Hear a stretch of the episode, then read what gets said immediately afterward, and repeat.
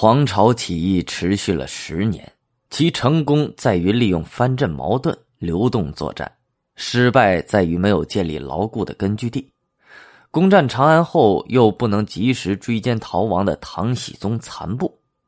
这次大起义削弱了各级官吏和贵族豪强势力，沉重打击了唐王朝统治。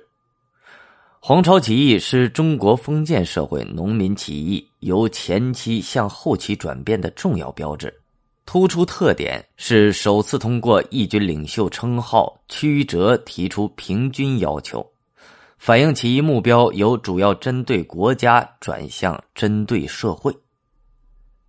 黄巢败后，各地藩镇割据加剧，相互之间攻伐不断。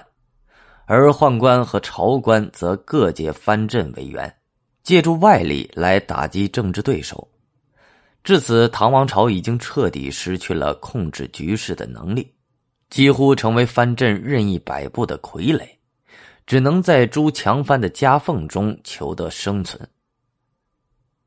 昭宗时，强藩有宣武，至今河南开封朱全忠、河东李克用、凤翔。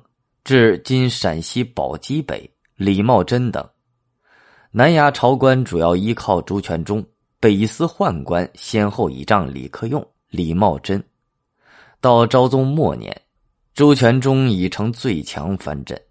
天复三年（九零三年），朱全忠引兵入长安，杀尽朝中宦官，并命各地藩镇诛杀当处监军宦官，整个宦官集团被一网打尽。中晚唐以来形成的宦官专权局面被彻底破除。天佑元年（九零四年），朱全忠挟持昭宗及百官迁往洛阳。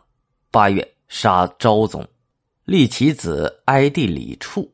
次年，杀宰相裴叔等大臣三十余人于白马驿，并投尸于黄河。南衙遂与北司同归于尽。朱全忠在其后与李克用的争霸战争之中，赢得和硕三镇的支持，基本上稳定了北方形势。